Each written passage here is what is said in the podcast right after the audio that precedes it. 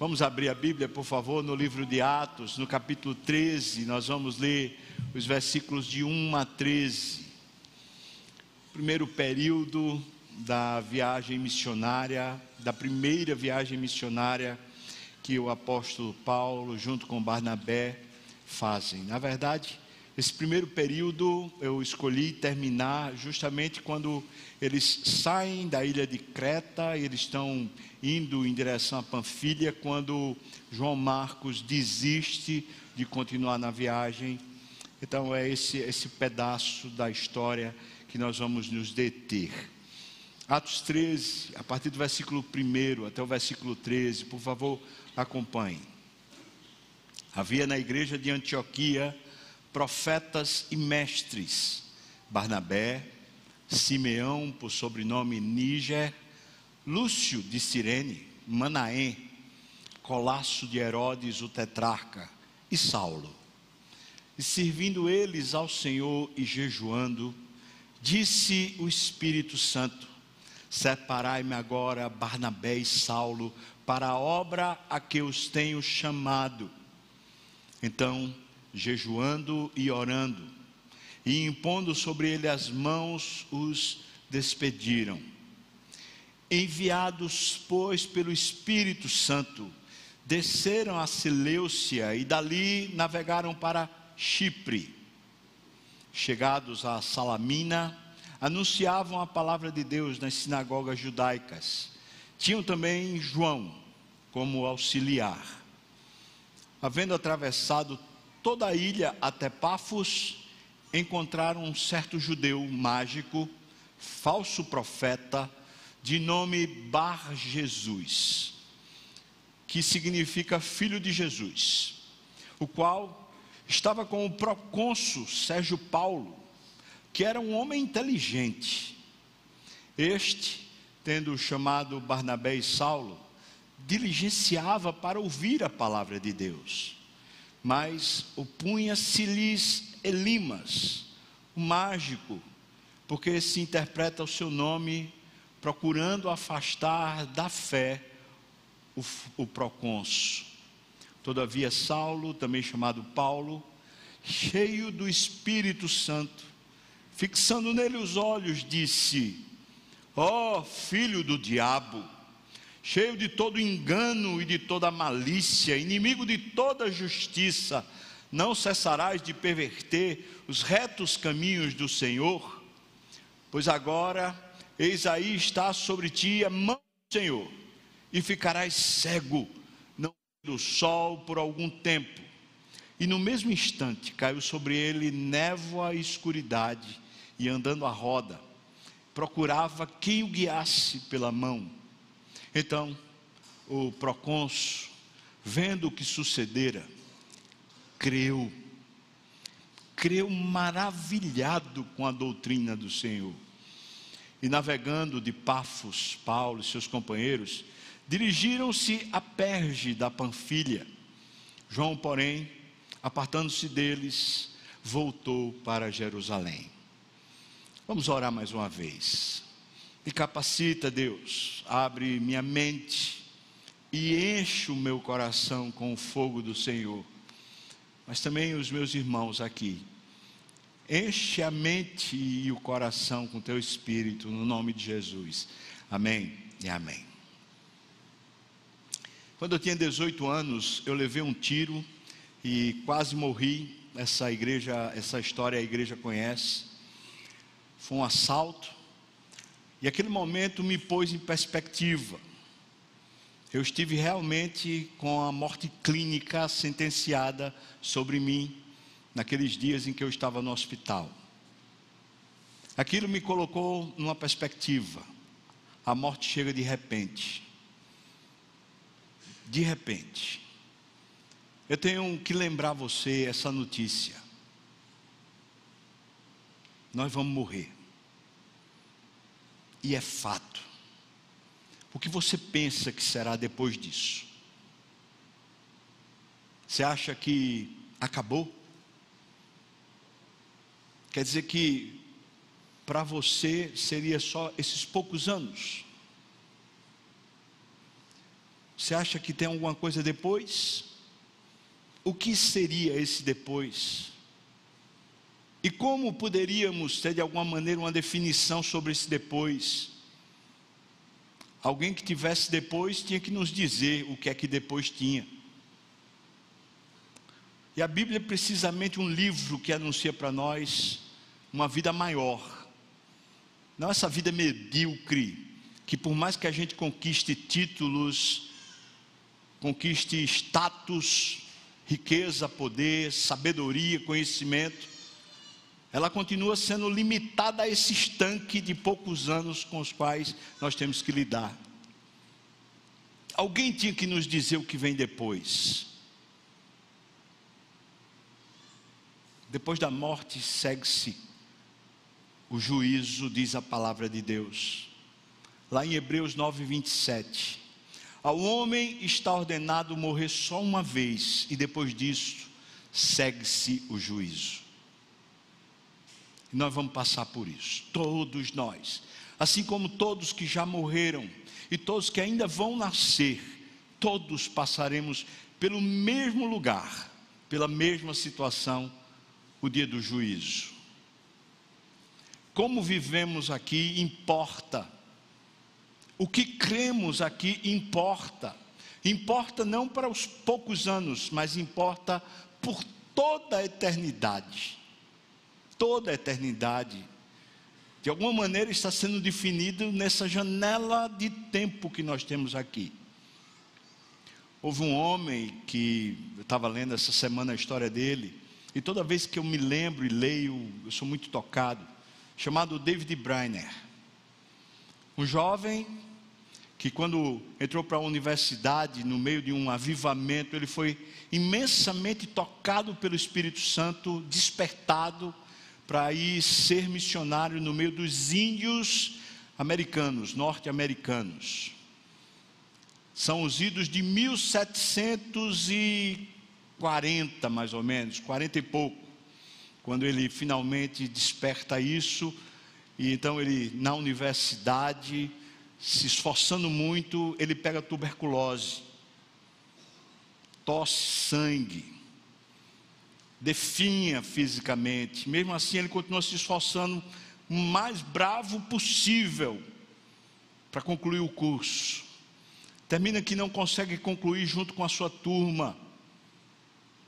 Mas já estava definido no seu coração qual era o percurso que Deus tinha pro, pro, programado para ele.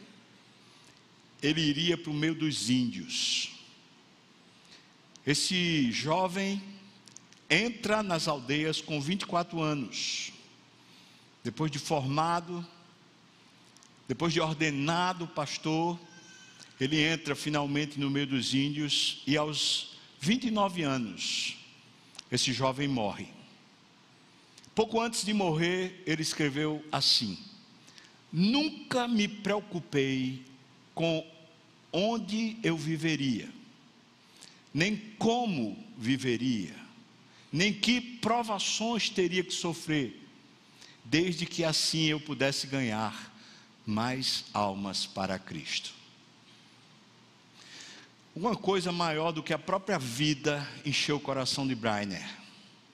O que o texto que, que lemos apresenta para nós é essa coisa maior, chamada Espírito Santo, que é o próprio Deus, que vem capacitar, encher, todas as lacunas da nossa alma, todas as equações que não conseguem se fechar, todas as janelas que ainda continuam abertas sem horizonte, elas simplesmente são fechadas, elas simplesmente são caladas quando o Espírito Santo desce e enche a alma de um ser humano, fazendo-o conhecer uma vida eterna, uma vida que vale a pena viver.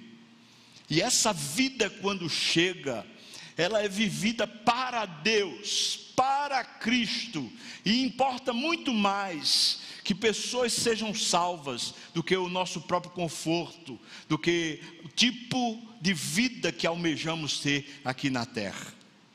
O texto que lemos conta que a igreja de Antioquia estava vivendo dias de ensino, de aprendizado com bons mestres o grupo de mestres parecia ser excelente ali na igreja, gente muito capacitada, muito douta, mas, sobretudo, homens que eram servos, cheios do Espírito Santo, que não brincavam em serviço, eles estavam lá para jejuar e para servir. Mestres que não estão preocupados com livros, mas estão preocupados com excelência no coração. Mestres que, por mais que conheçam, sejam doutos, na verdade eles querem a suficiência do Espírito.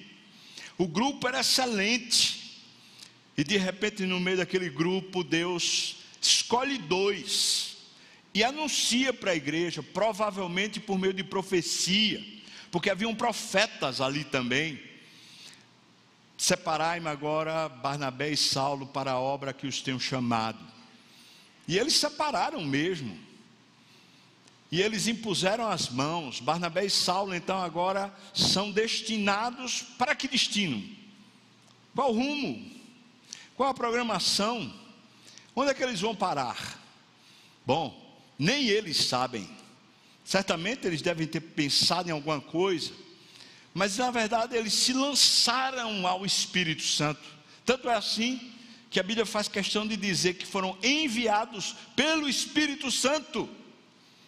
Eles não foram enviados pela igreja, por assim dizer. Eles foram enviados, na verdade, pelo Espírito que era quem os havia de guiar e conduzi-los. E assim que eles passam pelo mar e chegam na ilha de Chipre, eles já se encontram com duas demandas desfavoráveis. Um, um universo dos judeus.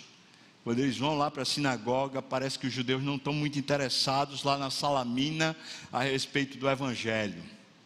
Essa ponta da ilha de Chipre, a ponta mais oriental, então eles saem por um caminho de mais ou menos 140 quilômetros até chegar a Pafos, na região ocidental da ilha de Chipre.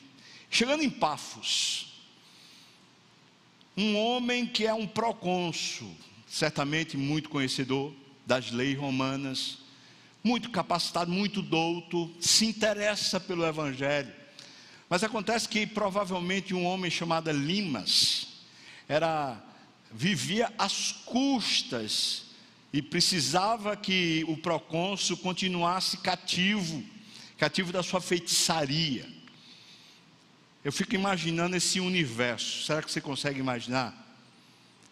O procônsul cheio de dúvidas, e ele vai para o terreiro de macumba lá, fazer a macumba dele lá com Elimas, que é chamado mágico, mas é um feiticeiro, é um macumbeiro, irmão colocando assim no, no nosso, no, nos nossos termos, para que você entenda muito bem, era um, um candomblé, era um, um terreiro de, de, macumba, de, de umbanda, de quimbanda, dessas coisas, de feitiçaria, de consultar mortos. Está lá o procônsul. Como é, como é que eu faço? O que é a vida? Com as questões existenciais dilacerando o peito quando ele se interessa pelo anúncio, a proclamação de Paulo e Barnabé, e diz: Me, me falem. E Elimas se opõe. É claro que se opõe. E então Paulo, cheio do Espírito Santo, repreende o espírito maligno que está sobre Elimas, o mágico, e ele fica ali cego. E então o procônsul se converte, crê fica cheio de alegria. Então eles saem de, de Chipre e indo em direção a Panfilha. Esse é o texto que a gente acabou de ler. Nós podemos perceber uma série de ensinos nesse texto. Mas eu resolvi conversar com você sobre esses dois caminhos que estão óbvios no texto. O caminho do Espírito Santo com pessoas que genuinamente o querem o amam, o adoram, que se dedicam, se consagram, buscam-no com avidez e com força. E esse outro caminho, o caminho do diabo, que é assim que Paulo chama, um caminho maligno, um caminho de perdição, um caminho de cegueira, de iniquidade, de obscurantismo um caminho das trevas. Esses dois caminhos nesse texto, de repente, eles se chocam. Prá!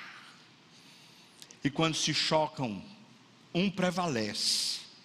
E nesse caso, quem prevalece aqui é o caminho do Espírito, que põe o caminho do adversário em vergonha, quando é mostrado claramente a cegueira espiritual através das palavras de Paulo.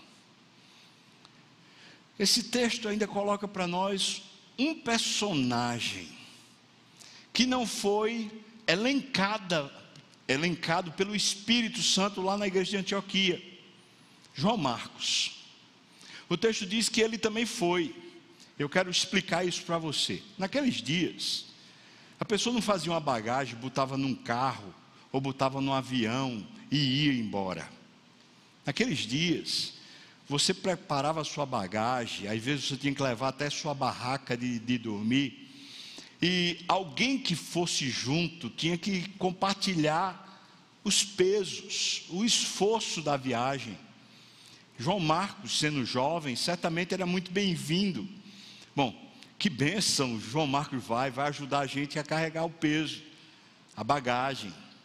Entretanto, em nenhum momento o texto diz que o Espírito Santo falou para separá-lo para essa obra.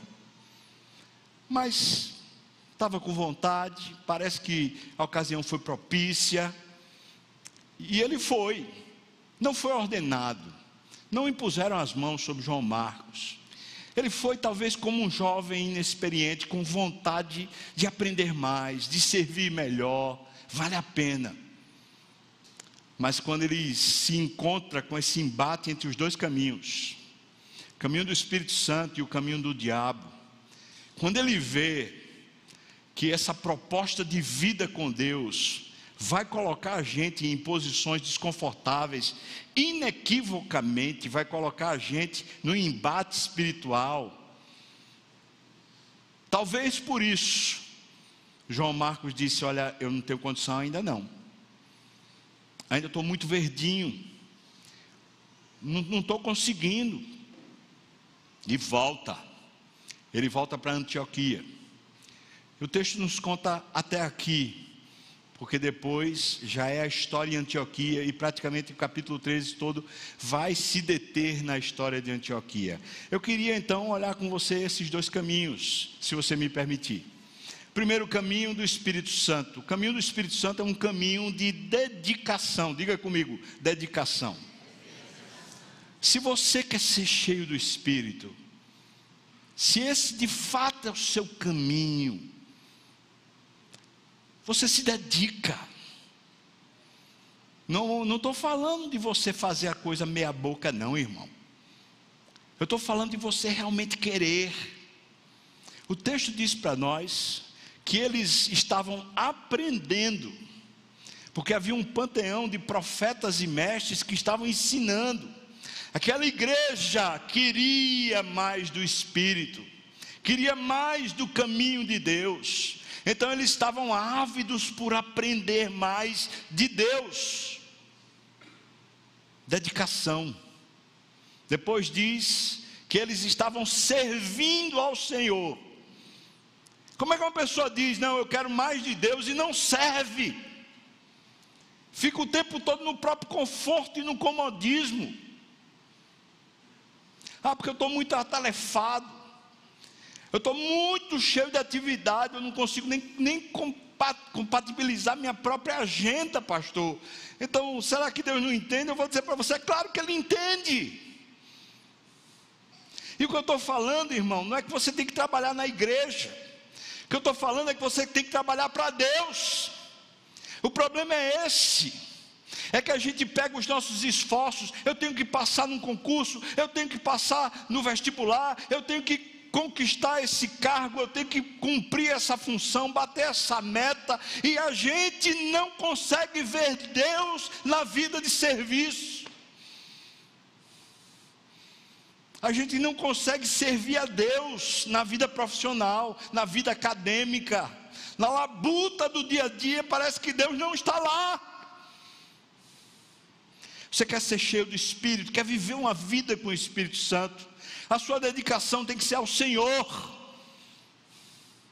Não ao vil metal, não é ao dinheiro, irmão. Eu sei que você tem que pagar a conta, eu também tenho. Mas enquanto nós nos envolvemos em viver uma vida para adorá-lo, para honrá-lo, pode ter certeza, Deus é fiel. Ele não desampara. E ele vai suprir. Você é médico, continue nas, nas suas tarefas. Você é advogado, continue nas suas coisas. Você é estudante, continue se esforçando. Quer passar no vestibular, continue. O serviço não tem que ser só dentro da igreja para ser para o Senhor, mas tem que ser para Deus. Isso trata de motivação. Para que você se esforça tanto? Para que você corre tanto? Para ter um patrimônio, para ter um nome, para ter um status, para ter riqueza, para ter um ego exaltado? Pelo amor de Deus, que vergonha! Pelos frutos nós seremos conhecidos. O texto diz que nesse caminho de dedicação eles jejuavam. Qual foi a última vez que você fez um jejum sério? Eu tenho lido a carta de Idaque, vez por outra. Carta de Idaque, o documento de Idaque, é um documento que remonta lá ao ano 60 do primeiro século, irmão. Os apóstolos estão vivos ainda. E trata dos costumes que os cristãos tinham naquela época. Então, quem escreveu recomenda. Faça, faça o jejum pelo menos duas vezes por semana. Quando você for participar da ceia, não se esqueça de jejuar até o momento da ceia. E se você tem sentido um pouquinho mais de distância de Deus no seu coração, você está sentindo que o seu calor está tá, tá, tá perdendo a, capacidade, você está tá se esfriando na fé, então que tal você fazer um jejum um pouco mais prolongado, de dois dias, três dias? Isso são os cristãos primitivos dizendo: você pode jejuar para buscar a Deus com seriedade. Não precisa ser jejum só quando vai ter um, um, uma eleição, ou jejum quando tem uma calamidade. O jejum é uma arma espiritual para as pessoas que estão dizendo assim: Eu quero mais do Espírito na minha vida, eu quero mais da excelência de Deus em mim. O texto diz também que eles oravam Oração é a marca de gente que ama Deus, que quer Deus. Não se priva de uma vida de oração quem ama Deus. Pelo contrário, faz sem nem sentir, que é o prazer. É um ato voluntário de um coração que está aquecido, de gente que ama a Deus. Caminho do Espírito Santo é um caminho de dedicação. Aprende busca aprender mais e mais do Senhor. Serve, serve a Deus. Jejua. Ora. E as palavras, faz os esforços que tem que fazer aqui na terra, com um alvo de estar plenamente cheio do Espírito Santo. Essa igreja faz isso. A igreja de Antioquia e é uma das igrejas, uma das cinco igrejas do, do período apostólico e depois ali no segundo, terceiro século, que vai ter mais importância para o cristianismo. Uma das cinco maiores igrejas em importância para a história toda do cristianismo, irmão.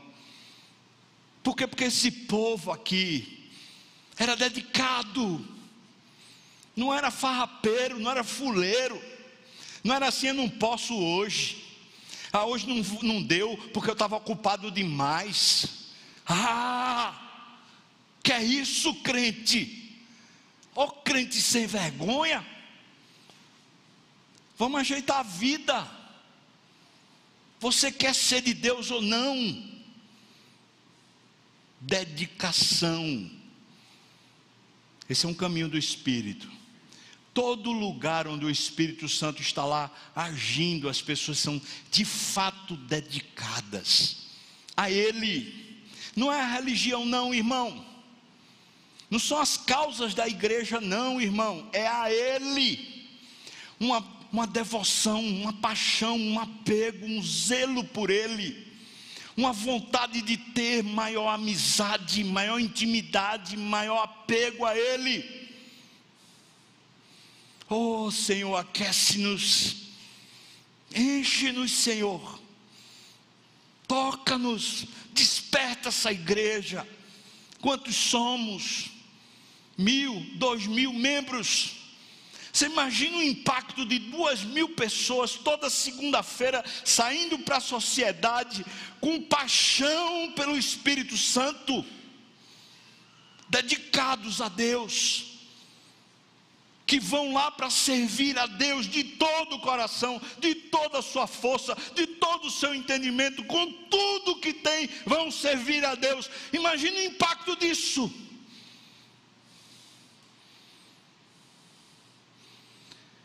Segundo ponto, versículo 4.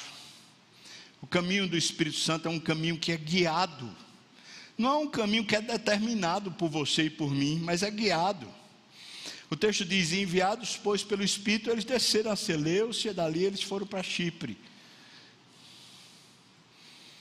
Não é um caminho pré-determinado por nós, mas é guiado. Lutero disse assim: Eu não sei por quais caminhos Deus me conduz, mas eu conheço bem o meu guia. Isso aqui é uma expressão bem clara do que é andar com Deus. É que a gente não tem um controle não da agenda, irmão. Por mais que a gente se programe, não estou falando para você ser um desorganizado. Se programe, pense assim: eu tenho como alvo isso. Eu quero ver se eu concluo tal, tal curso, se eu, se eu consigo chegar nesse ponto. Eu quero ter essa especialização. Eu quero chegar a esse grau de, de compromisso, de comprometimento com minha esposa, com meus filhos. Se programe, irmão. Mas no nome de Jesus, depois que você se programar todo, pegue o programa e queime ele no fogo do Espírito. Vá lá e diga: Deus, tudo isso é para ti. E se não é teu e não é para ti, então queima. Vai lá e consagra. E deixa a agenda Deus controlar você, irmão. Ele há de fazer infinitamente mais do que o que você pensou, do que você programou. Há muito poder no Espírito Santo. Há muito discernimento no, no, Espírito Santo. Há uma agenda de encontros e de descobertas quando a gente é guiado pelo Espírito Santo. Mas pessoas que são autoprogramadas, cujo controle é o controle da, do ego ou o controle da sua própria projeção, são pessoas vazias do Espírito Santo, egocêntricas a vida toda está em torno do umbigo delas. Pelo fruto a gente vai conhecer.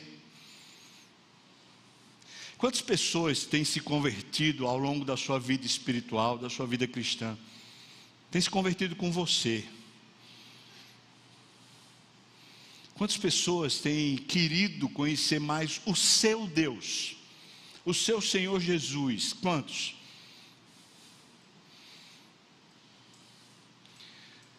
Essa, esse caminho do Espírito Santo é um caminho guiado, que envolve duas coisas. Primeiro, você precisa ser submisso a Ele, completamente submisso. E envolve também um discernimento, que não é só seu, é dele. E ele lhe envolve, lhe, lhe elucida, ele lhe revela, vai por aqui Aí você vai dizer, mas como é que é isso? Eu vou ouvir uma voz. Estou falando disso não, irmão. Larga essas ideias antiquadas. Você vai, vai entender, porque Deus vai revelando para você de maneira muito clara.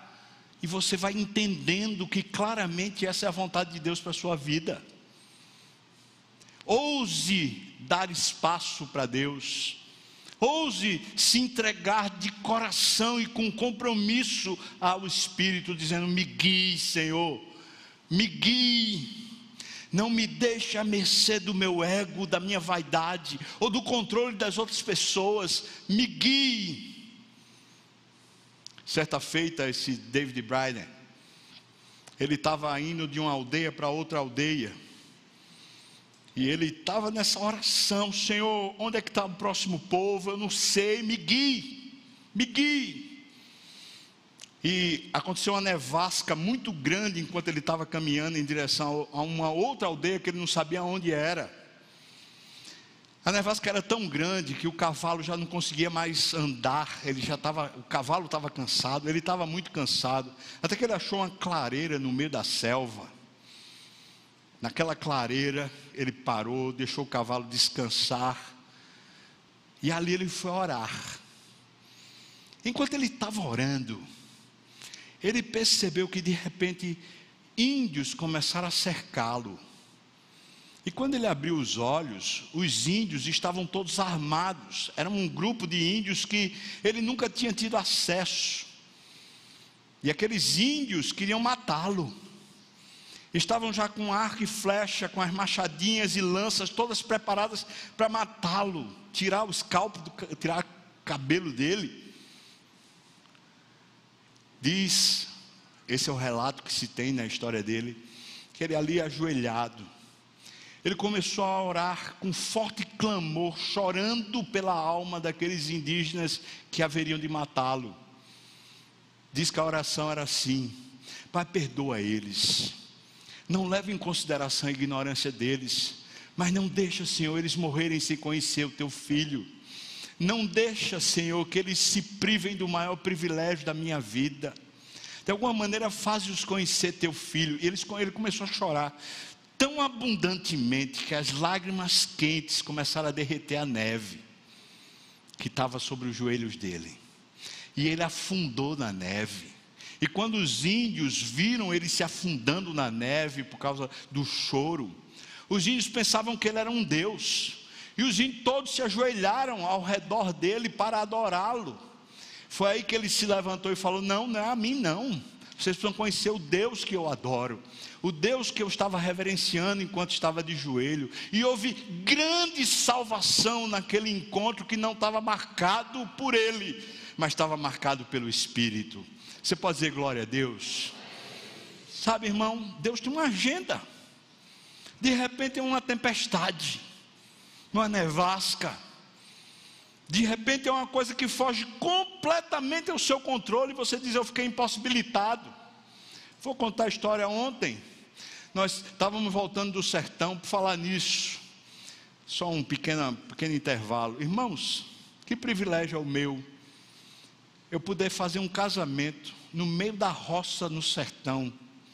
A coisa mais simples do mundo. Mas, mas meu Deus, que coisa boa. Bom, tirado esse pequeno, esse pequeno intervalo, vamos voltar. Nós estávamos voltando de lá, e acho que nós três que estávamos no, no carro, tínhamos comido alguma coisa que não, não fez bem, na hora do almoço. Um enjoo, um mal-estar.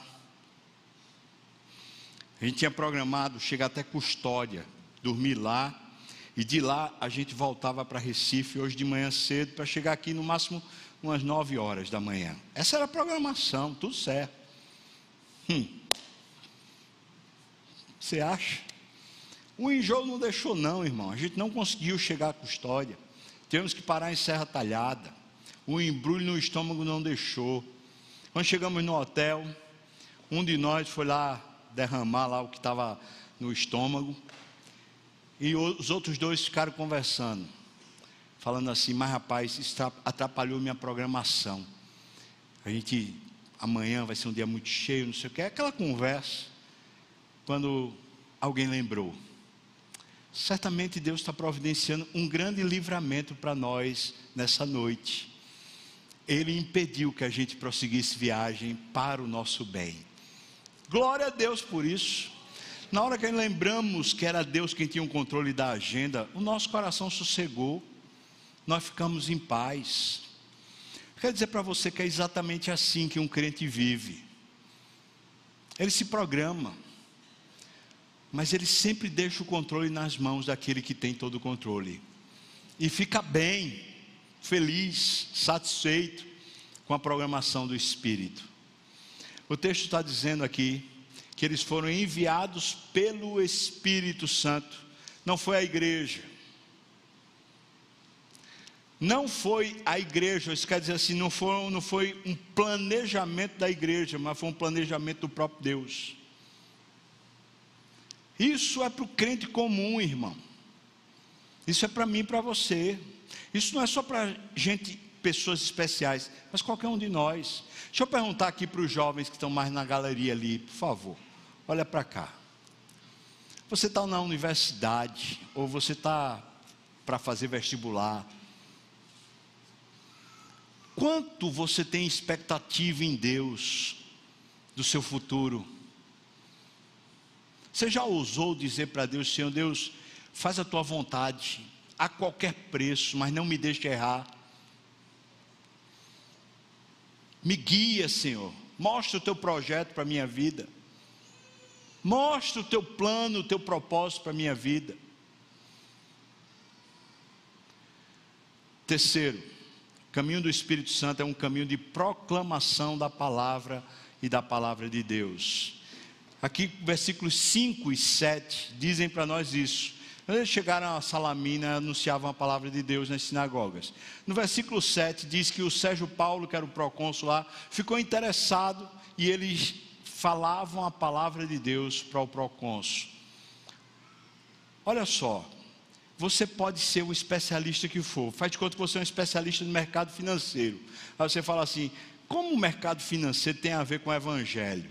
Eu sei lá, mas uma coisa eu sei: se Deus pôs você no mercado financeiro, Ele quer salvar vidas lá, irmão. Aí botou você para trabalhar, sei lá, só com maquinário. Você, você é envolvido só por maquinário robôs, tecnologia, você praticamente não tem contato com ninguém, mas Deus pôs essa profissão para você salvar alguns, para o evangelho ser proclamado no meio de alguns. De repente você é uma pessoa que tem acesso a gente rica.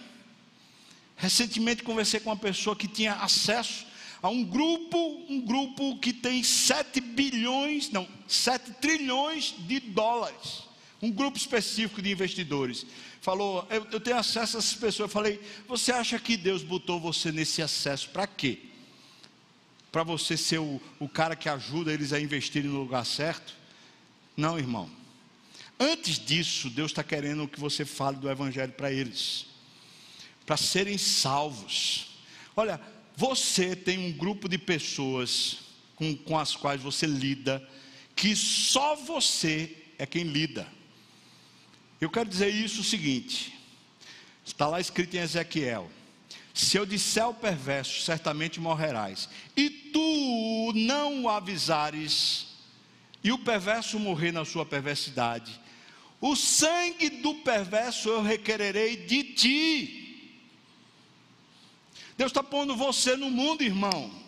Deus está enviando você para o lugar que você trabalha, para o lugar que você estuda, para relacionamentos que você tem, a fim de você proclamar o Evangelho. Se você é guiado pelo Espírito, se você vive o caminho do Espírito, você está onde você está, para que o Evangelho seja proclamado. Não tem nada mais importante que isso. Nada. Isso é a razão da gente continuar vivo na terra o Evangelho ser proclamado. Peça a Deus estratégia, sabedoria, maneiras dessa coisa acontecer, mas faça. Saia do seu, do seu casulo, do seu medo, no nome de Jesus, proclame o Evangelho. Anuncie o Evangelho. Você está aqui na terra para que isso aconteça. Por outro lado, a partir do versículo 8, nós vamos encontrar o que? nós vamos encontrar o caminho do diabo aqui. É o segundo ponto de, do, do nosso texto aqui. No caminho do diabo, é um caminho de oposição para afastar as pessoas da fé. Veja que o texto diz isso, versículo 8 diz que o Elimas, ele tentava afastar o procônsul da fé. É isso que o diabo faz, e você sabe disso.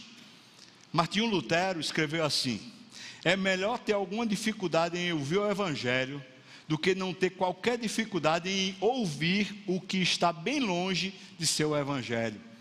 Minhas palavras, ele está dizendo, é muito mais perigoso a sutileza de pessoas que estão tentando encher sua cabeça com uma coisa errada contra o evangelho, do que simplesmente você não ouvir o evangelho. Quando você começa a se encher de coisas sutis que, que, que estão contra o Evangelho, você termina ficando mais seco. O caminho do diabo é um caminho que tenta obliterar a fé. Você se interessa, mas de repente o diabo, sempre com alguma sutileza, está tentando desencaminhar você, está tentando tirar você do caminho do Senhor. E eu sei que tem alguns aqui que já são bem firmes há bastante tempo, mas eu também sei que tem muitos aqui que são novos, ou que, mesmo não sendo novos, são pessoas que vacilam muito.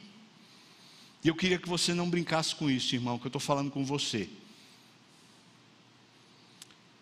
Cristo morreu na cruz para poder lhe resgatar e para você ter uma comunhão e intimidade com Ele. Mas o diabo não vai brincar. O que ele puder fazer para atrapalhar a sua fé, ele vai fazer. Como ele está fazendo aqui nesse texto com Elimas, o mágico. O caminho do diabo também é um caminho de perversão.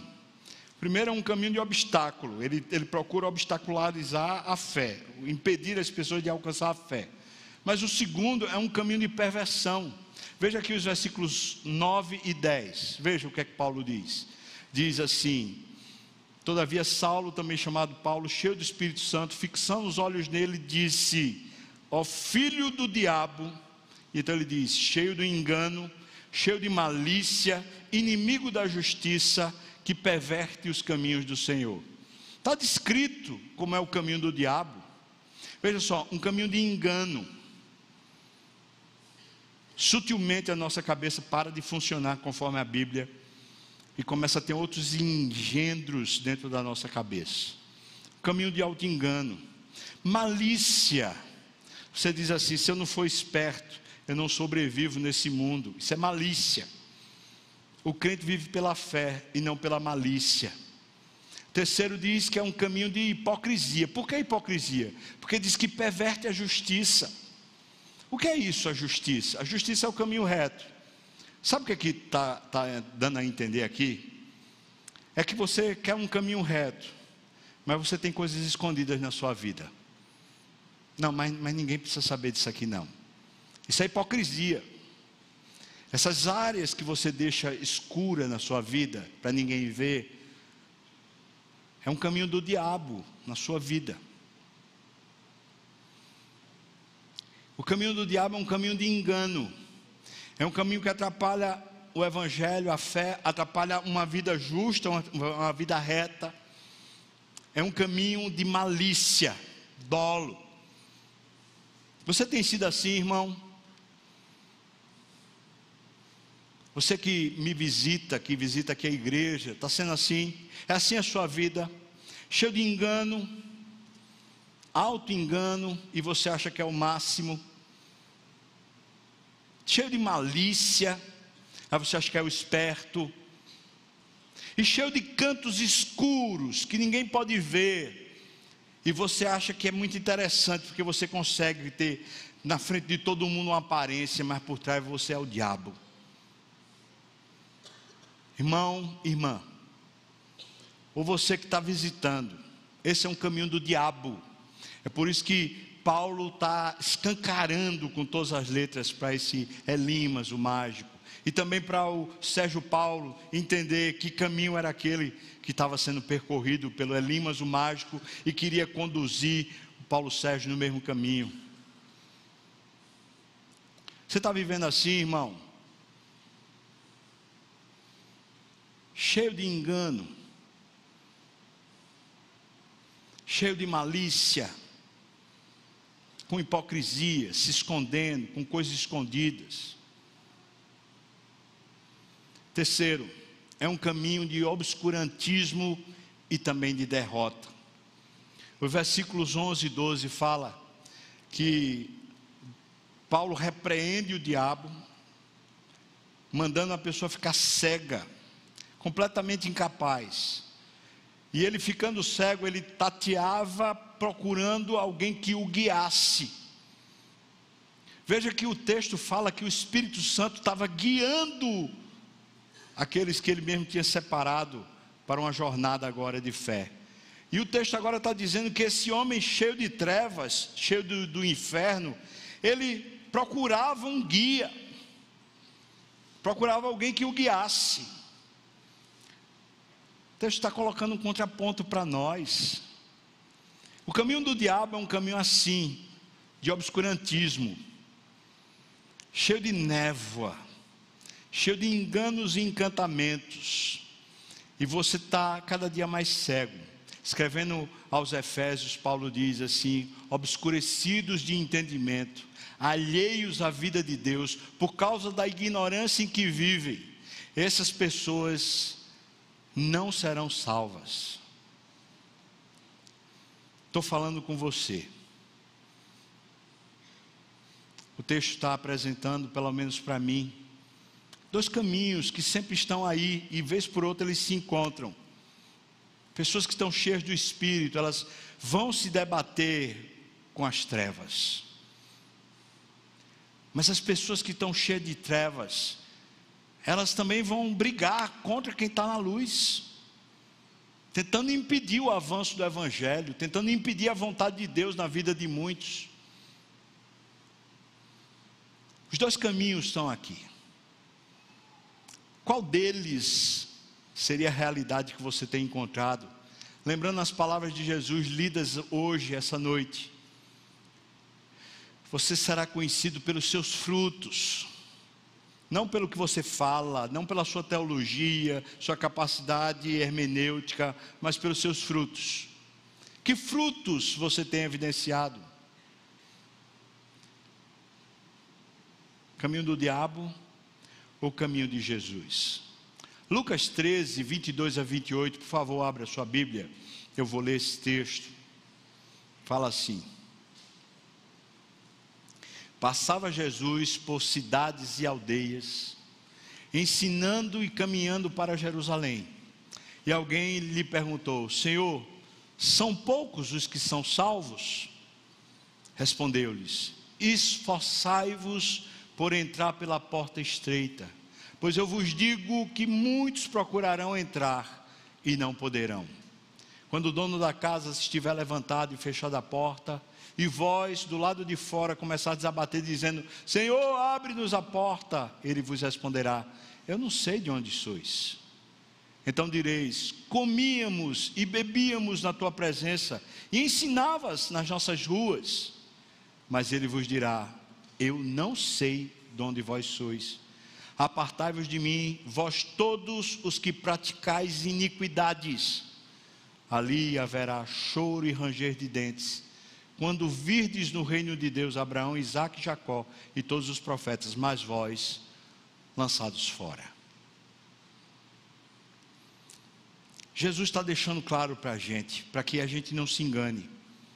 Essa coisa de tentar equacionar, equilibrar uma jornada com Deus e uma jornada com o mundo, irmão, isso é coisa diabólica. Pessoas que são salvas, elas são salvas para viver para Deus. Nós podemos estar aprendendo isso e podemos tropeçar muitas vezes. Às vezes nosso coração desanima, arrefece, perde o fogo, tudo bem.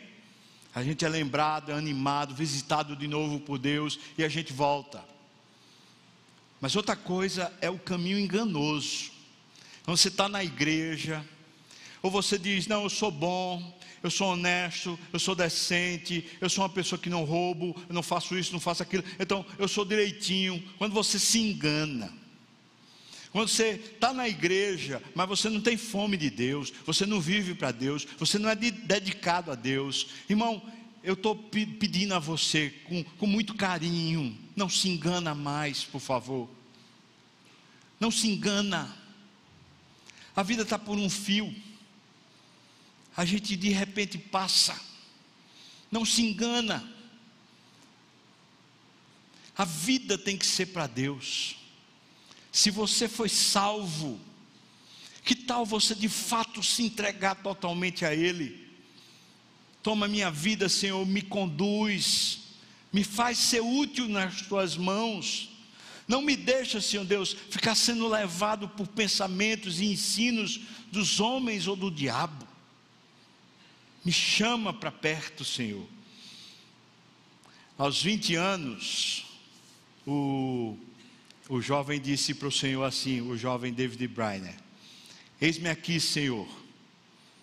Envia-me. Veja, veja o que ele pediu a Deus: Envia-me até os confins da terra, para longe de tudo que se chama conforto. A essa altura ele já tinha tuberculose. Ele diz: Envia-me, mesmo para a morte, se for no teu serviço e para promover o teu reino.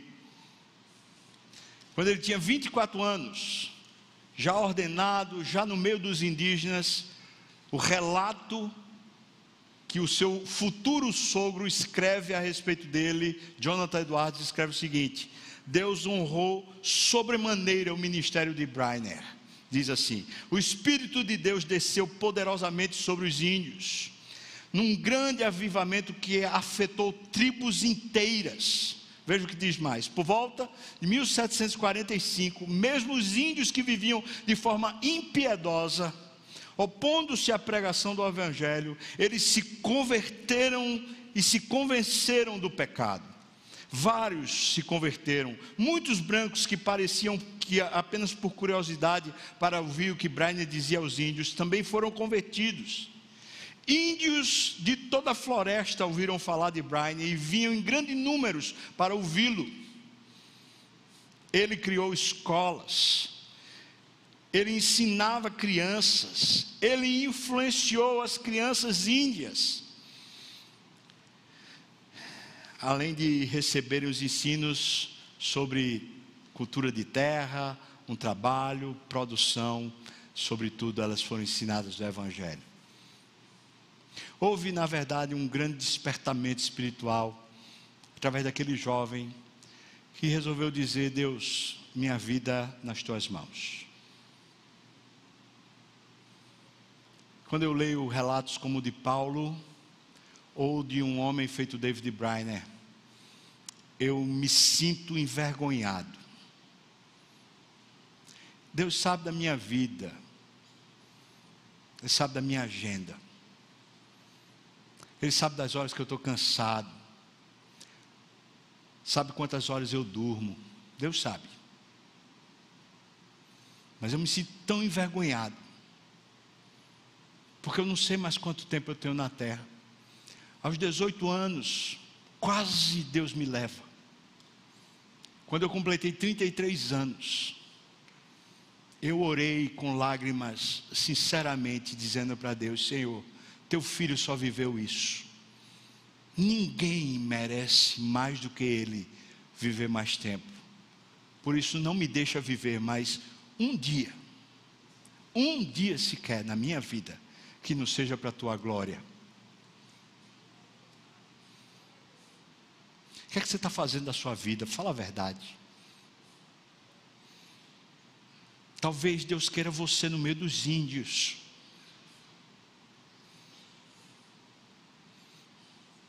Talvez Deus queira você no meio dos muçulmanos. Talvez Deus queira você lá no meio do sertão. E vou dizer para você, está quente, irmão. 40 graus a gente pegou dessa vez lá. Está quente, está torando. Mas para muitos de nós, Deus quer exatamente isso que você está vivendo e está fazendo. Mas a pergunta é: você tem feito isso para Deus? Você tem vivido para Deus? É o caminho de Deus ou é o caminho do diabo?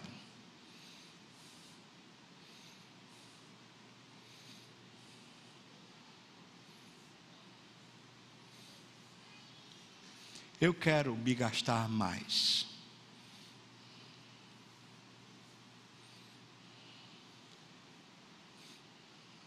E falo isso, Senhor, com muita dó, porque eu sou muito incapaz.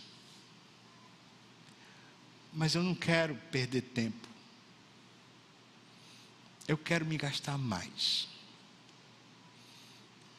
Eu quero ser usado onde Ele quiser. Se Ele quiser me levar para o meio do sertão, ou para o meio dos índios, eis-me aqui, Senhor. Eis-me aqui, Senhor, para qualquer lugar Eu estou com 51 anos, mas se ainda dá tempo, me usa, Deus, por favor. Você quer me usar aqui em Recife, no meio da Igreja das Graças, para alcançar Recife? Me usa, mas não me deixa perder tempo.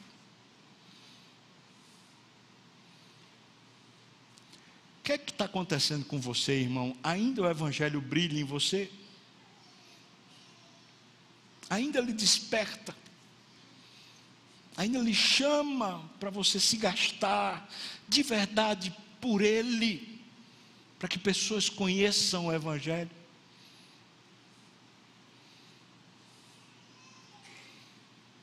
Vamos orar. Nunca me preocupei onde eu viveria, nem como vivia, nem com que provações teria que sofrer, desde que assim eu pudesse ganhar mais almas para Cristo. 29 anos, ele disse isso e depois ele morreu.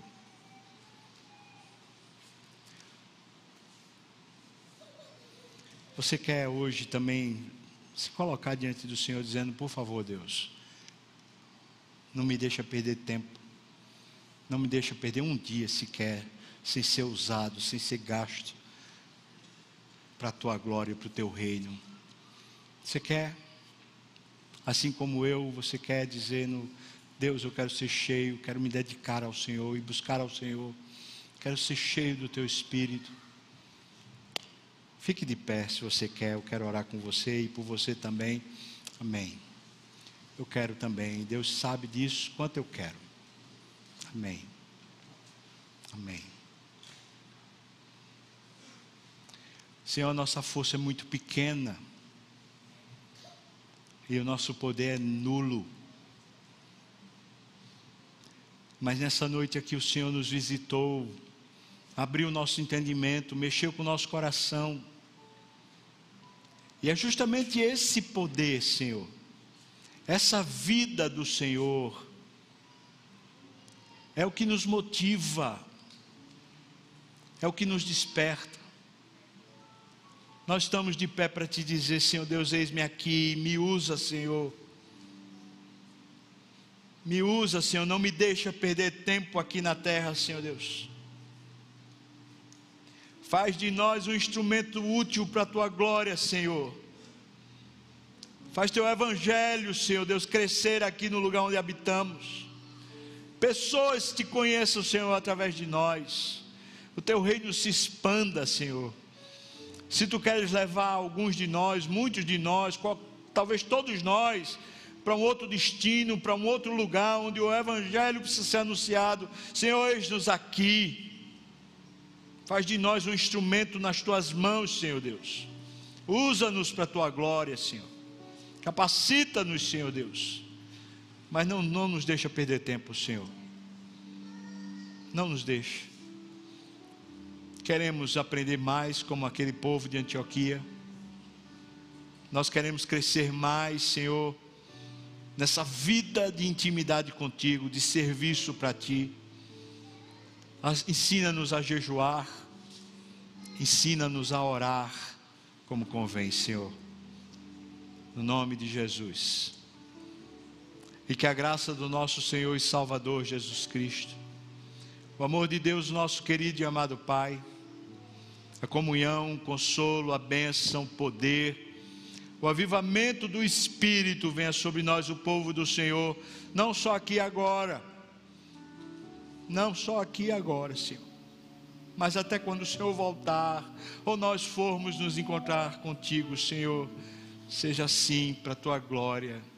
Amém. Amém.